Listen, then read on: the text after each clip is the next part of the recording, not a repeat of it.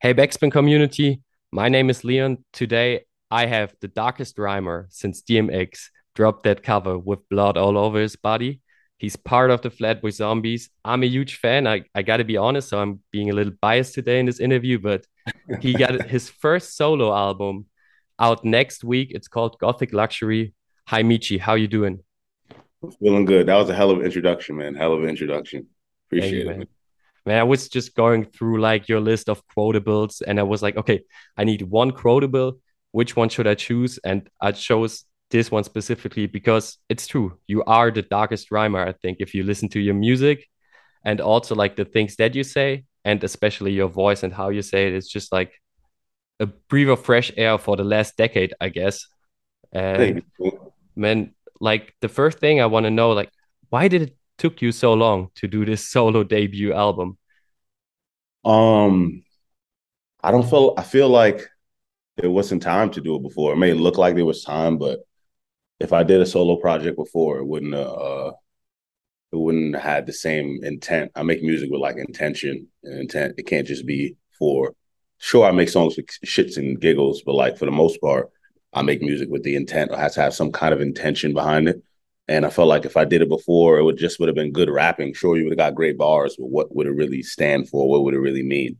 And I had ideas back then, but taking time to go do that, what we had going on with zombies, is it was just way more fruitful, and it felt, you know, we already have something going on that's so beautiful over here. Don't I don't want to really hop off the train, you know. Yeah. This is a great running machine. Let's just keep the shit going until it's. But the reason why I did start this project is because COVID and all this stuff happened, so the world kind of shut down. So, you know, me, Eric, and Juice was on the road nonstop for like eight years or something like that. During COVID, we finally got a time to for ourselves and to sit down a little bit. So that gave us all the opportunity to be like, hey, perfect time for all of us to do a solo project because it's not hurting anybody.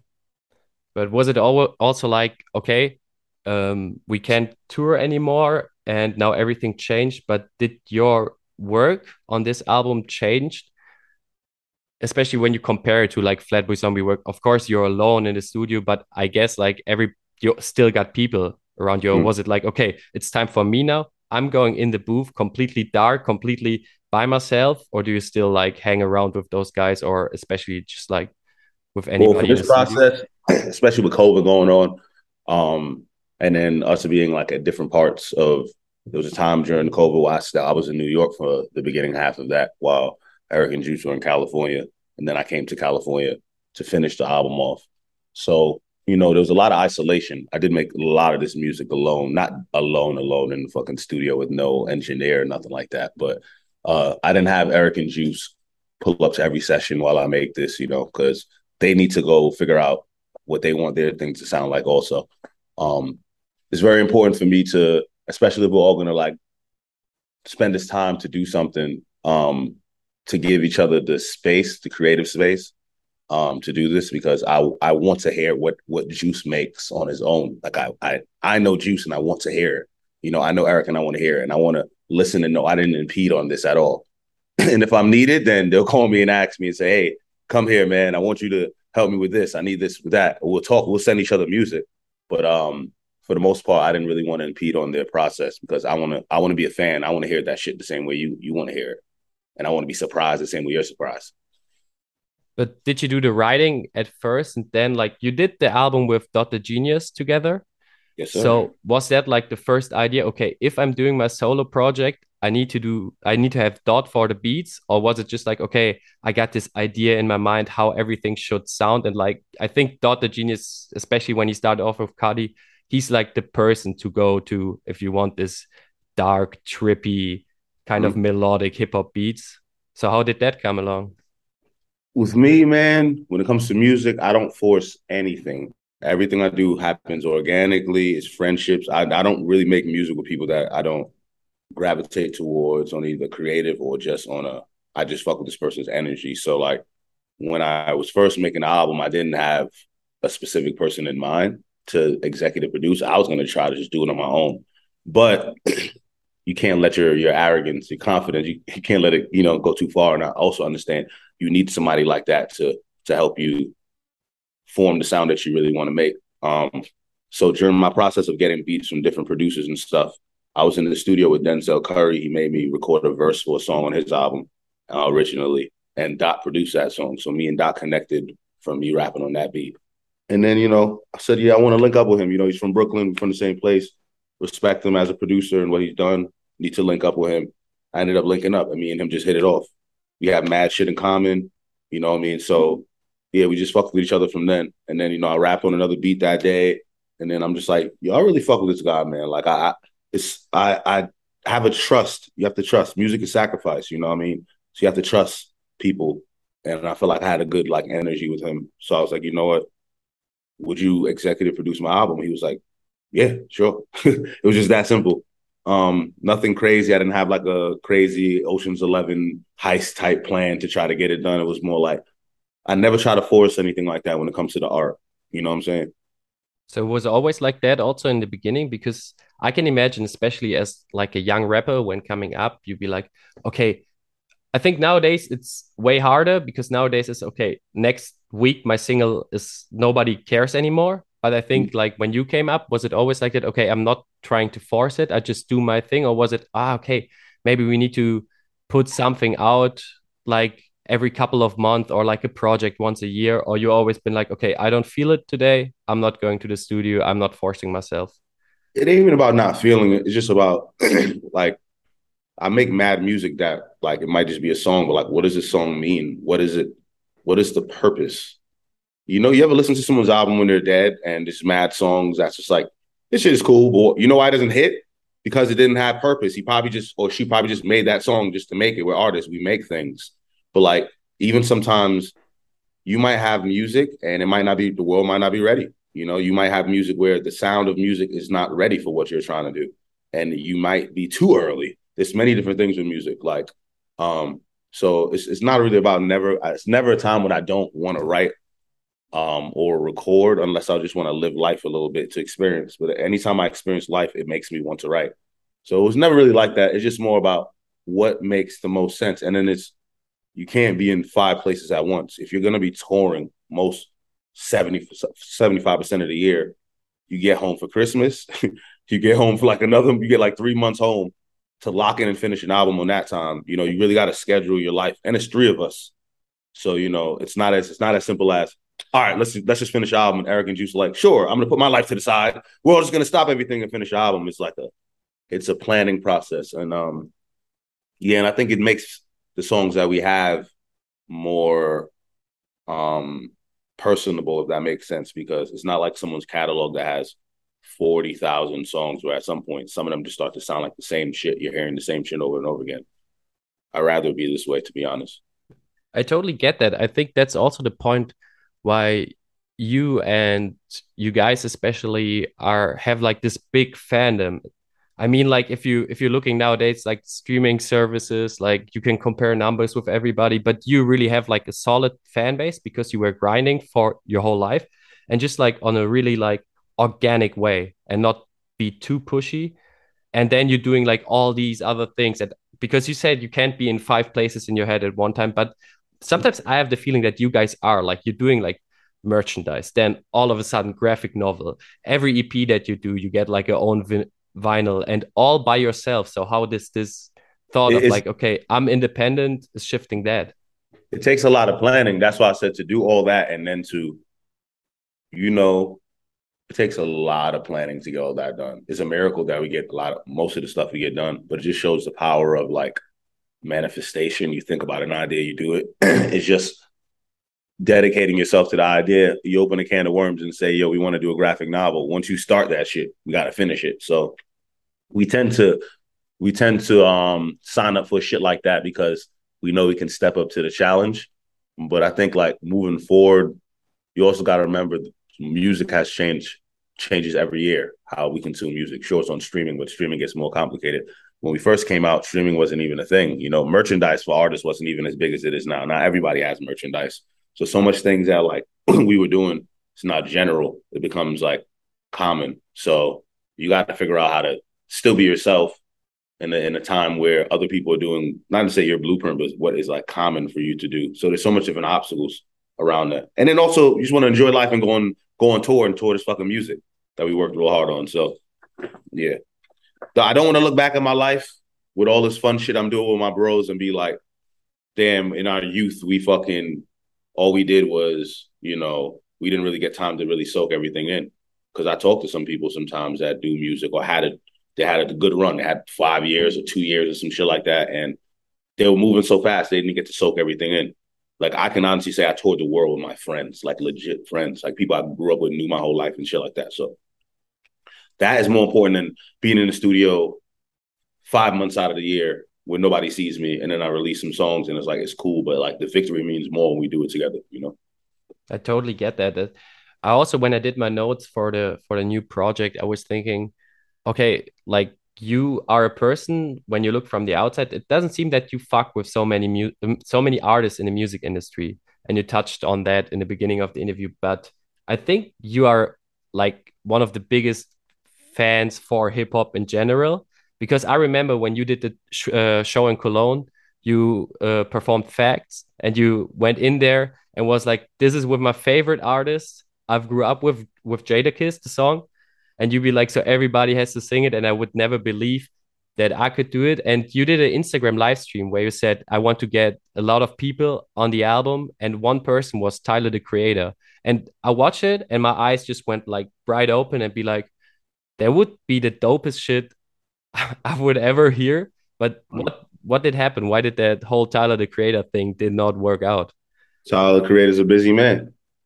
You got to stop him and slow him down and get him. He's not an easy man to stop, and he also got to be interested in it, you know. But um, I also am somebody that's like, I ain't gonna force, you know, I ain't gonna force nothing. So when it's time, when the time is right, it's on my bucket list. There's a lot of things on my bucket list that might take four years, you know.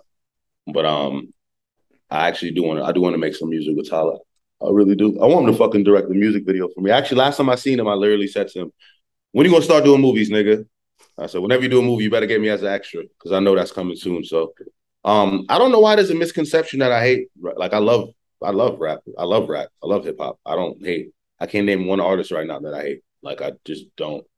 Don't even. I don't even hate the Island Boys. Like I don't hate anything. Like hate is a strong word, you know. Um, this shit opens doors for people and changes people's lives generationally, even if it's bullshit. You know, it's still it's still crazy that something that came from like, you know, the streets, not even too long ago.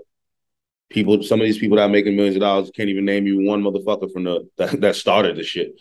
Shows you how far it got. So for me, it's like I'm never gonna never gonna be mad. I don't hate none of these motherfuckers. I just think it's just the way I rap and my approach and the way I look, it makes people feel like they're intimidated or like I I feel like I don't like this. I'm like I'm not above none of this shit. I love I love this shit the same as much as anybody else. You know, um, it's actually mad funny. I was chilling with somebody the other day and I was listening to mad music and they were like, "You don't really play the music I thought you would play." And I'm like, "What am I supposed to play?" Well, I mean, I didn't expect you to be just playing Kodak Black all day. And I'm like, "What do you? You want me to play Grandmaster Caz or some shit? Like, what am I supposed to be? You know what I'm saying? Like, so I'm a fan of good music. I'm a I'm a music guy first. Also, there's like a big problem in like the the view mm-hmm. that like hip hop heads and hip hop fans have nowadays, also on like the new generation. There's like everybody everybody has to say something meaningful, and it's not what music is about. But we got some artists for that, and you are one of those artists.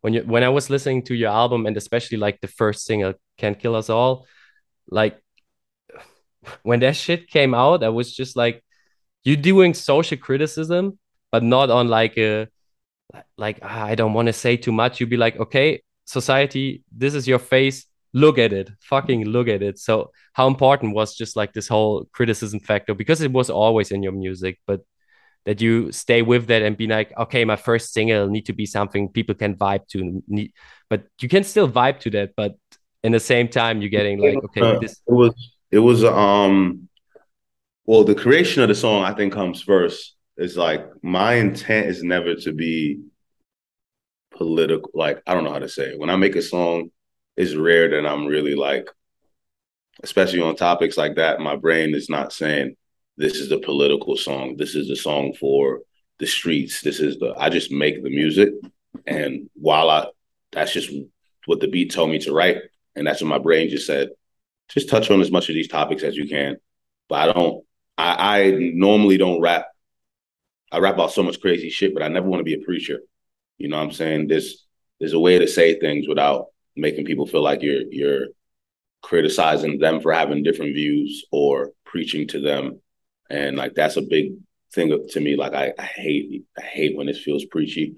So, you know, just want to get to the intent of the song first. And as far as releasing it as a first single, it's been a long time since anybody's ever like, you know, have not ever, but since anybody's heard from me. And then so much shit is going on in the world. And then, you know, people view me as a you have a responsibility sometimes where people view you as a a a voice or someone that should say certain things or touch on certain topics. So although there might have been another song, other songs I felt like could have been the first single, I decided to go with that because I felt like I would have not let any let people down, but I feel like it was needed for me to say those things first. Um, especially right now since no one's really gonna really make their first single some shit like that. That's like an album cut for people and shit like that. I decided to go first with that. Um, yeah, it's me. It's a song. It's definitely it, encap- encapsulates me because I do. I can do a whole album like that. You know, I just rather jam pack it all into fucking one song because nobody else do that shit. There were like a lot of topic to just like digest at first, but uh, I love how it came out, and also like this line. Uh, what if freedom is just an illusion on the album just sticks to me all the time it it really makes my brain just go crazy because I think about it all the time. So how do you define yourself freedom? Um well, I don't I don't know what freedom is. You know, we are all confined to something love. We're confined to our habits, our fears. You know, I don't really know what true freedom is. Maybe true freedom is not caring about a damn thing at all. But then if you're not caring about anything, do you do anything? And if you're not doing anything, are you free? Who knows? It's all a paradox. You know, I'm into that. That's how I think. So I was like, I don't really. I'm more upset if it's like, what if what we're fighting for doesn't truly exist? Like, if you're fighting for freedom, whether it be creative freedom, whether it be freedom of speech, whether it be whatever the fuck it may be, um, what if like the shit you're fighting for really doesn't it doesn't it doesn't exist because there is no true freedom because there's always going to be something that can confine you from whatever you you look at or whatever like the thing that you're trying to get to. Um, whether it be law politics whether it be economic whether it be geog- ge- geographic whether it be personal mental spiritual so it's going to be something that can come up to stop you from that and then um yeah so that's what that's that's just how my brain works even though it might be just one little line like that, that my brain thinks about all those things, and yeah, it's kind of crazy. It's like an onion sometimes with certain bars. I think it's like, uh, as you said, like my brain went the same when I was listening to that song and hearing that line, and also then I thought about it, and I found something really, really interesting in the whole body of work because I saw freedom from the point that you are rapping about and the things that you rap about, just like as your life in general. And I have like a crazy, like this is kind of a conspiracy theory that I did for myself for your album, and you can you can say anything. If you be like, okay, that's the biggest bullshit I've ever I've ever heard. But for me, like when your album's it's starting out off with your birth, so 1989, Deborah gave birth to a loaded gun, and the last song, Black Magic, is all about your dad. So for me, this whole album is just like one life cycle of you. And it made me think like so much things. And then i went deeper. And of course flatbush zombies glorious dead like that was always just like this main topic. And i could never understood what you see in it. Is it sometimes it's fear when i listen to that one song. On the other hand it's just like the last escape. On the other hand it's just like that thing that could never catch me. Like like what is your your side on this whole topic? Because it's just like the main thing on the album and also in your whole career. Well death death's been around me a lot you know in my life. Also find death fascinating. Um it's it's the inevitable something that we all got to deal with. The baddest motherfucker on the planet that can knock everybody out. He gonna die one day the most beautiful woman, she gonna die one day. You know, the biggest tree on the fucking planet Earth is gonna die one day. You know, the biggest fucking lion in the jungle, he gonna die one day. She gonna die actually because female lions be bigger. But you know, um, death is inevitable and it's something that you can't escape and something that we all got in common.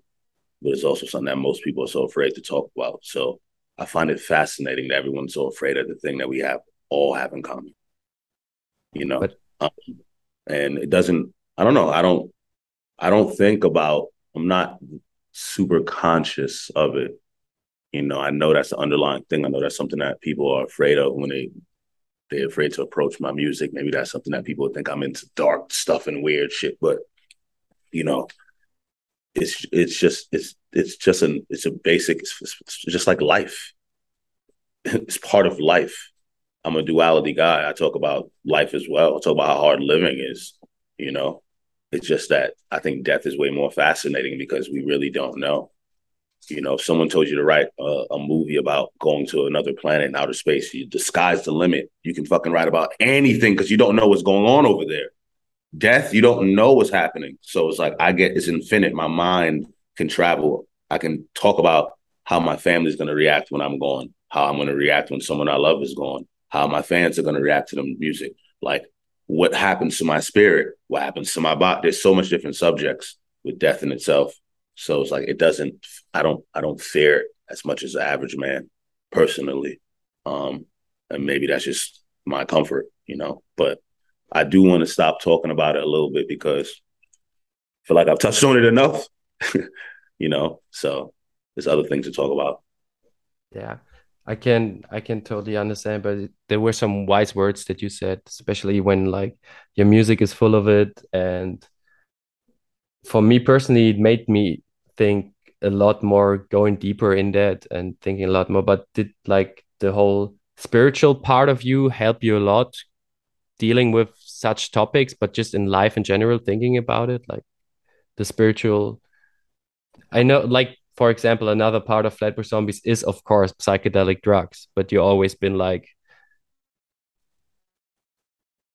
not like like in a in a harming way, in like a we use this thing mm-hmm. to yeah, to... what you mean. It's not a um.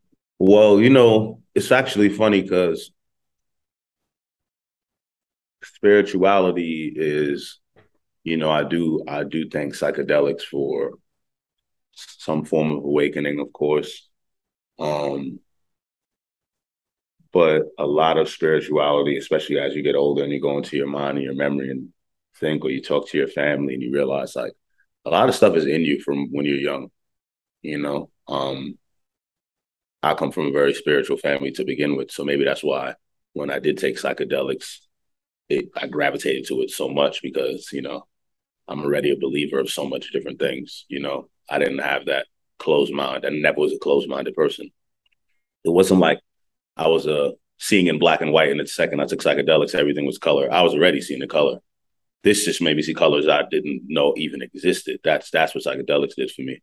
Um, so um, I always want to thank psychedelics for that.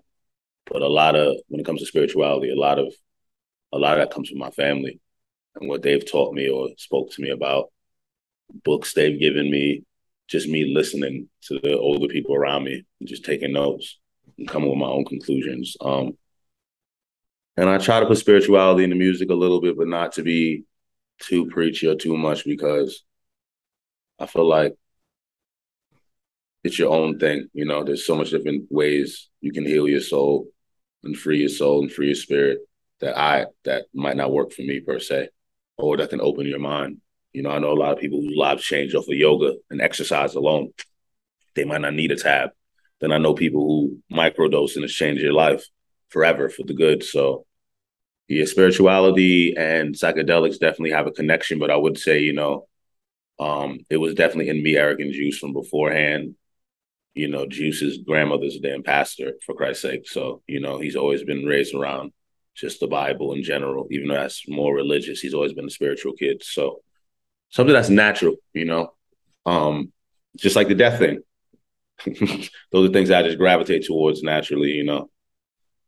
Yeah, I think this whole spirituality thing is like in like in common society, like you can either look like you have a lot of people that look at spirituality as like a joke, that it's not like I think people are too straight and like too close minded, as you said that. But like the biggest artists, when you think about it, are always like those people that were really spirituality. No matter if it's like Jimi Hendrix or I always think about like Rick Rubin when thinking about spirituality, like a guy that just goes goes to another artist and sits with him and talks about like all this stuff, all this feeling, it gets the best out of him. So do you think like this whole open minded thing helped you a lot to be more creative or like craft your art? Yeah, of course. It makes me it makes me it keeps me on a not not even a path because it makes you thinking like I don't even want to say it gives me tunnel vision because it's like the opposite of tunnel vision. I'm going straight, but I can see all around me. Um, if that makes sense. You know, I don't even know if that's straight. Is what is up, what is down at that point. But yeah, open your mind. Even that phrase, it just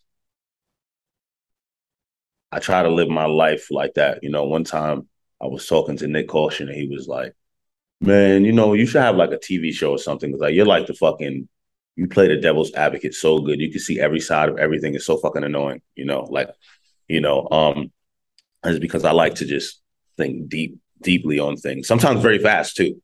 I just try to find not the not the the fucking loophole, but like, oh, I can see how someone else can think this because people think like this. They use deductive reasoning all the time and stuff because, you know, um, and I do that with music. I do that with creating. I do that with with every everything I try to do. And sometimes it's you're, you're seeing too much. Sometimes you do have to, you know, alter it. My mind is too goddamn open, and I have to simplify things because, you know, when you're looking so vast and thinking so vast, it's hard to just bring that to everybody and explain what the fuck you're looking at.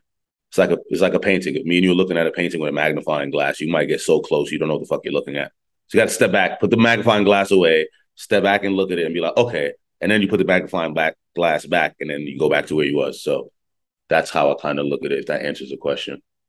So was that also like the whole thing that the pandemic did to you? Just like take a step back, look from it the outside, and then step back in and just go straight at it, or how could you? Yeah, kinda, sorta, no, because I went through a lot during the beginning of the pandemic. I lost my father, um, so like that kind of, you know, still dealing with that as far as grief and shit like that. So yeah, I didn't really have the the the wits that I normally have, where I could like I was moving a little bit different. I'm also making music with establishing a new relationship with with uh, a producer for the first time, you know, and living in a different city for the first time, just dealing with a lot of changes to get this album done. So yeah, I would say it was a it wasn't it's a different kind of transition. I, I didn't really use a lot of the tactics that I normally use to um my formula wasn't the same formula. I had to make, you know,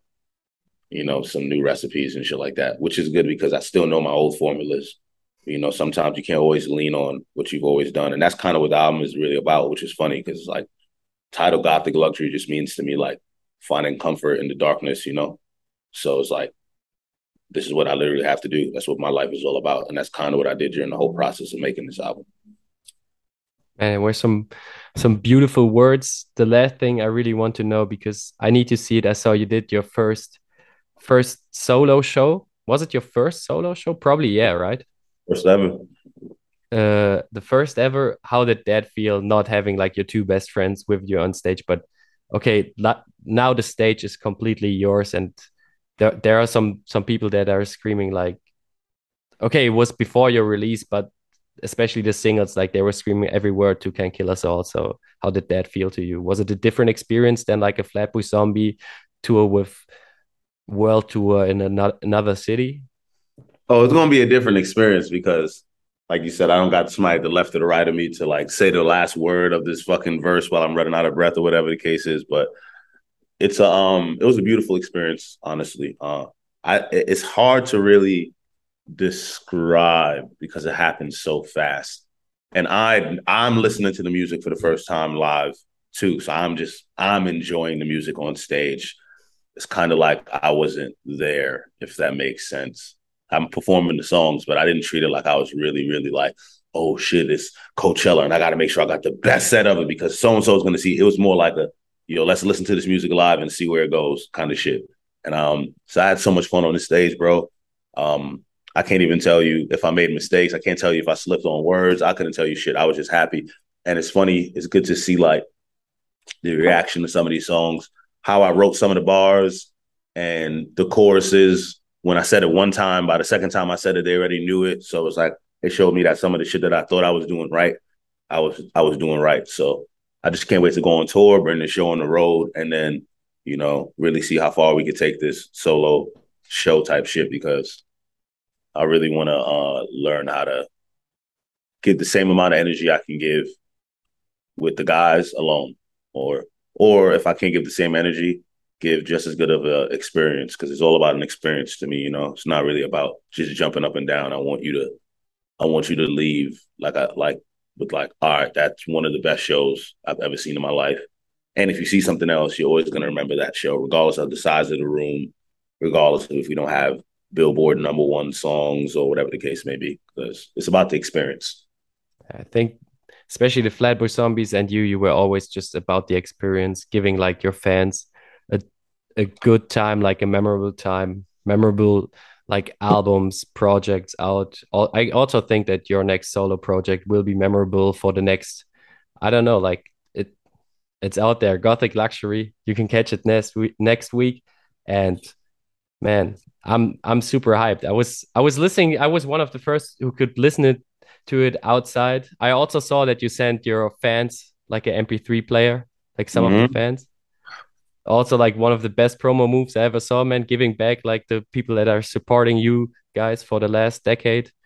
I'm super happy that you talked to me. I'm very glad. So, guys out there, listen to Gothic Luxury by Meechy Darko next week. And do you have any last words for the people out there in Germany and Europe or around the world. I don't care where you're sitting right there and listening to it.